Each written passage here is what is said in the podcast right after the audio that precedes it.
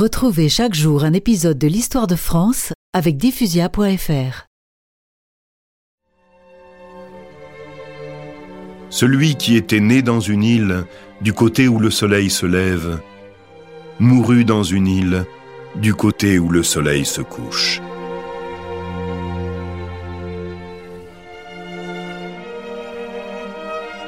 Plus tard, on alla chercher les restes de l'empereur, qui reposent aujourd'hui dans un grand tombeau de marbre, sous la coupole des Invalides.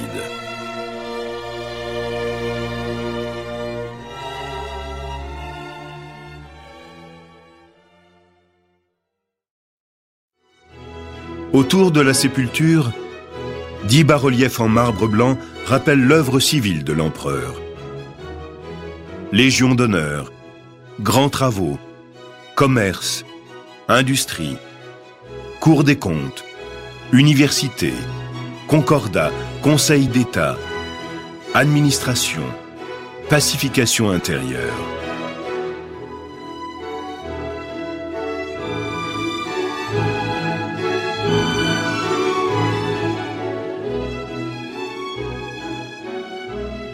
Il rappelle que Bonaparte n'était pas seulement un grand conquérant, mais aussi un grand bâtisseur.